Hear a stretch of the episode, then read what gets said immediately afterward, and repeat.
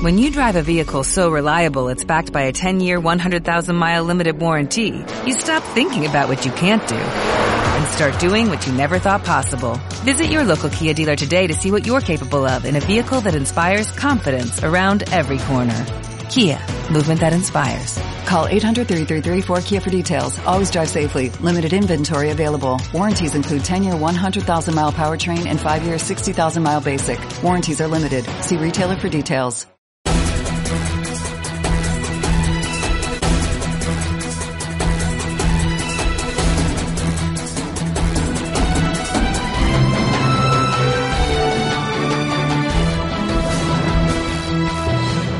Bienvenidos al informativo semanal de Magnífica Televisión, dedicado a ofrecer las últimas noticias sobre la Iglesia. Es domingo, 13 de abril del 2014. Comenzamos. El presidente de Venezuela, Maduro, habría pedido al Vaticano que ejerza entre el conflicto que existe entre la oposición y el gobierno. El cardenal Parolin será el que podría ocupar este cargo. Importante mensaje del Papa Francisco a favor de la vida y en contra del aborto. Ha extendido un mensaje en el que se nos pide que el ser no nacido sea defendido con firmeza. El Banco Vaticano seguirá ofreciendo sus servicios económicos a la Iglesia Católica del mundo. Así lo ha decidido el Papa esta semana. El padre Franz van der Lug, sacerdote jesuita holandés, ha sido secuestrado y asesinado este lunes en la ciudad asiria de Homs. Los reyes de España serán los encargados de dirigir la delegación española en las canonizaciones de Juan Pablo II y Juan XXIII. Al día siguiente, el 28 de abril, se reunirán con el Papa Francisco en una audiencia.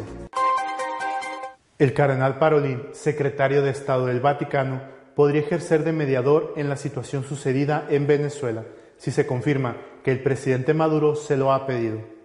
El presidente de la Conferencia Episcopal de Venezuela, Monseñor Padrón, ha afirmado esta semana que el gobierno de Nicolás Maduro no ha hecho una solicitud formal al Vaticano para que medie en la crisis política que sufre el país, aunque así ha sido anunciado en los medios de comunicación. El arzobispo indicó que aún está por concretarse esa mediación, porque no es que realmente el Vaticano haya salido a ofrecerse como mediador, sino que, dada la situación y habiéndolo pedido, la alianza de partidos opositores, la respuesta fue positiva.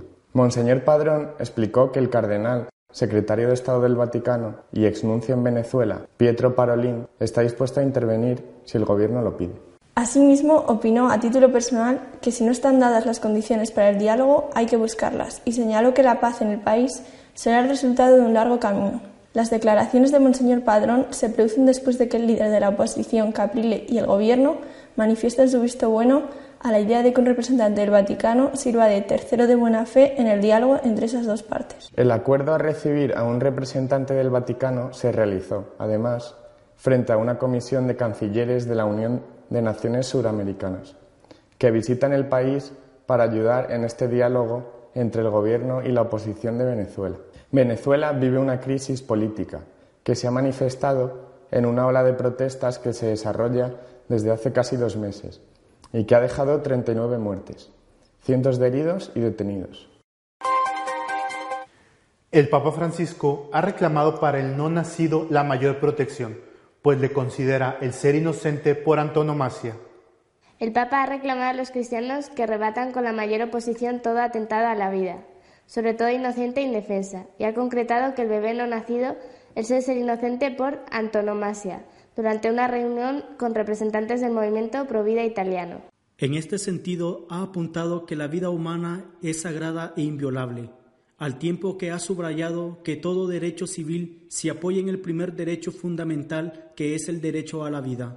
Por eso ha recordado a los cristianos que es su competencia este testimonio evangélico, de proteger la vida con valentía y amor en todas las fases, y ha invitado a hacerlo con el estilo de la cercanía y la proximidad que cada mujer se sienta considerada como persona, escuchada, acogida y acompañada, ha agregado. El pontífice ha recalcado que el derecho a la vida no está subordinado a ninguna condición, ni cualitativa, ni económica, ni mucho menos ideológica. Además, ha alertado de los riesgos que supone el divorcio entre economía y moral y ha denunciado los peligros que conlleva la separación entre las posibilidades de un mercado provisto de novedades tecnológicas y las normas éticas fundamentalmente la naturaleza humana. que están cada vez más descuidadas. También ha recordado las palabras que escribió en su primera exhortación apostólica en la que exige decir no a la economía de la exclusión y de la inequidad, porque es una economía que mata al considerar al ser humano en sí mismo como un objeto de consumo que se puede usar y tirar. El Papa Francisco ha decidido que el Banco Vaticano siga existiendo. Tendrá independencia, pero estará ligado al nuevo Ministerio de Economía de la Santa Sede. El IOR no será abolido, como habían pedido algunos cardenales, sino que continuará ofreciendo con atención y ofreciendo servicios financieros especializados a la Iglesia Católica de todo el mundo. Es lo que se lee en un comunicado que dio a conocer la sala de prensa de la Santa Sede, que indica también una propuesta sobre el futuro del instituto, aunque no especifica cuál. Los significativos servicios que pueden ser ofrecidos por el instituto asisten al Santo Padre en su misión de pastor universal y apoyan además a instituciones e individuos que colaboran con él en su ministerio, afirma la nota oficial del Vaticano. El plan será presentado al Consejo de ocho cardenales que asesoran al Papa y al Consejo para la Economía. El único sacerdote católico que quedaba en la ciudad siria de Homs ha sido secuestrado y asesinado. El mismo sacerdote había denunciado hace algún tiempo las condiciones de miseria en las que vivía la población. El religioso, que recientemente denunció la pasividad del mundo ante el sufrimiento de la población civil, vivía en Siria desde 1966. Hombres armados se lo han llevado de su vivienda y le han realizado dos disparos en la cabeza.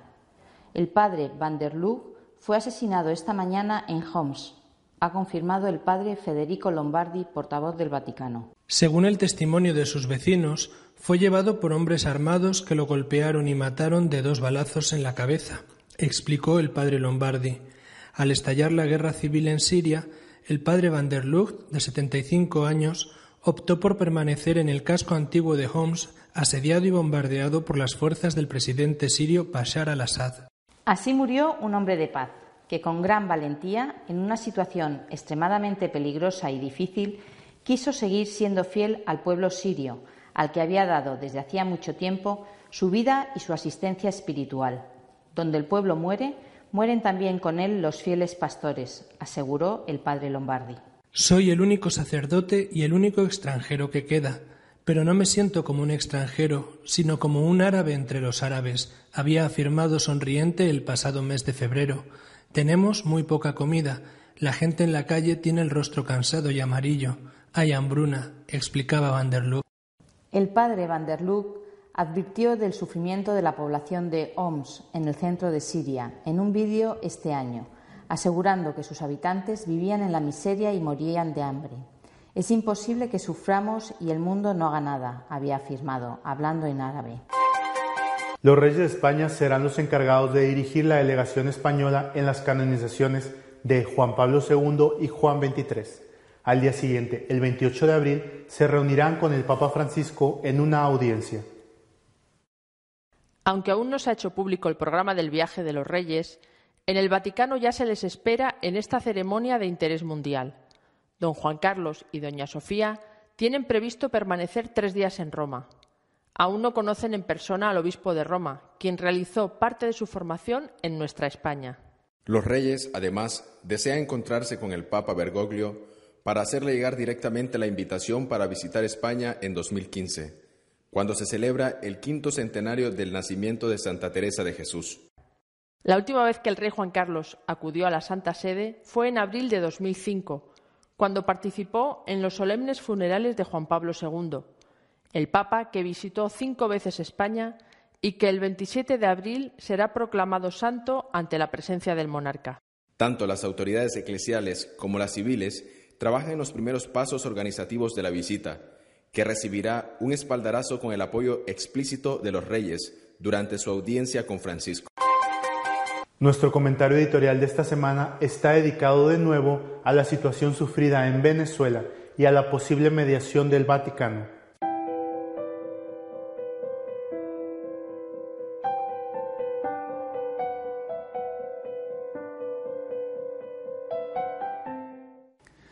La semana pasada dediqué este comentario a la actualidad de la Iglesia y de lo que va pasando en el mundo a la intervención de los obispos venezolanos eh, sobre lo que está sucediendo en su país, esa durísima represión que el gobierno, que según los propios obispos cada vez tiene un carácter más dictatorial, está ejerciendo sobre una parte, una parte importante del pueblo venezolano que reclama más libertad. Eh, esta semana quiero seguir sobre ese tema, primero porque mi preocupación, como la de muchos, sobre lo que pasa en Venezuela es muy grande. Tengo mucha gente muy querida allí que está sufriendo realmente las consecuencias, incluso alguno ha sido detenido eh, por, por las fuerzas del régimen pero también porque se ha producido una novedad esta semana, se ha oficializado, se ha hecho oficial la petición del gobierno y de la oposición venezolana al Vaticano para que se convierta en mediador del diálogo entre ambos gobierno y oposición, y que envíe como figura eh, representativa al secretario de Estado, el cardenal Parolín, que fue anteriormente nuncio en Caracas. Eh, aunque el Vaticano aún no ha contestado a esta petición, eh, quiere ver si se dan las condiciones para que se pueda ejercer eh, esa mediación, porque si no, lo que haría el Vaticano sería poner su prestigio al servicio de algo inútil o al servicio quizá de la propaganda del, régimen, es decir, de la propaganda del gobierno. El Vaticano está con mucha prudencia, esperando a ver cuáles son esas condiciones, pero sí el Papa Francisco ha enviado una importantísima carta al, pueblo venezolano diciendo con toda claridad que eh, si no hay diálogo, si no hay un esfuerzo de todos por salir adelante, por olvidar las heridas del pasado, eh, la situación no podrá solucionarse y irá degenerando cada vez más. El Papa llega incluso a pedir un, esfuerzo de generosidad heroica, dice el Papa, a la hora de perdonar. Y es que efectivamente, cuando ha habido sangre, todos los muertos, los heridos, los, torturados, eh, cuando ha habido sangre eh, es muy difícil eh, perdonar. Tienes un hijo que le han matado, tienes un hermano, hay personas que están desaparecidas, es muy difícil perdonar. El Papa habla de un perdón heroico. Pero, naturalmente, el Papa no solamente pide a las víctimas que perdonen, sino que también reclama que se creen unas condiciones eh, donde haya una auténtica democracia y donde cese absolutamente la represión. Ha tenido lugar ya en el momento en el que hablo eh, una de estas reuniones entre gobierno y oposición que, eh, según todos los analistas, ha sido una especie de diálogo de sordos, porque eh, en realidad han hablado y nadie ha escuchado. Bueno, incluso hay quien dice que esto no es más que un montaje del gobierno para adquirir un poco de prestigio internacional, hacer ver que hacen cuando en realidad no hacen nada. Bueno, esto está por ver. Yo lo que quiero comentar es que apoyo totalmente la iniciativa del Papa, la carta del Papa, que es necesario un esfuerzo por ambas partes y que sin diálogo eh, no habrá ninguna solución. Es la última oportunidad que tiene Venezuela antes de abocarse o a una dictadura sangrienta tipo la dictadura cubana eh, o abocarse a una guerra civil que de verdad es un escenario temible. La muerte, eh, la, la, guerra, eh, la persecución entre hermanos es siempre terrible y deja unas heridas que tardan muchísimo en cicatrizar. Es mucho peor una guerra civil que una guerra entre países vecinos. Y eso lo puedo decir como español porque sé cuáles son las consecuencias de una guerra civil, no solamente en lo que respecta a millones de muertos, en España fueron más de un millón, sino a que las heridas, repito, tardan muchísimo en cicatrizar. Hay que rezar por Venezuela Venezuela tiene su última oportunidad de encontrar una salida dialogada hacia la convivencia, hacia la paz, hacia la libertad y hacia el progreso.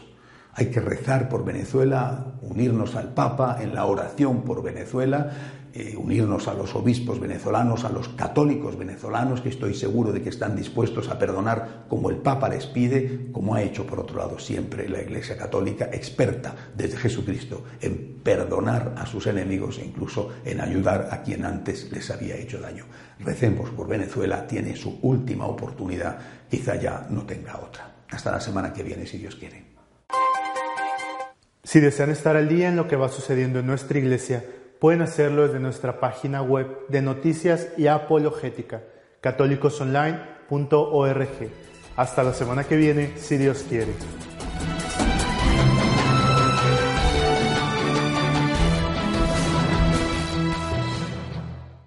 Dale más potencia a tu primavera con The Home Depot. Obtén una potencia similar a la de la gasolina para podar, recortar y soplar con el sistema OnePlus de 18 voltios de Ryobi desde solo 89 dólares. Potencia para podar un tercio de un acre con una carga. Potencia para recortar el césped que dura hasta dos horas. Y fuerza de soplado de 110 millas por hora.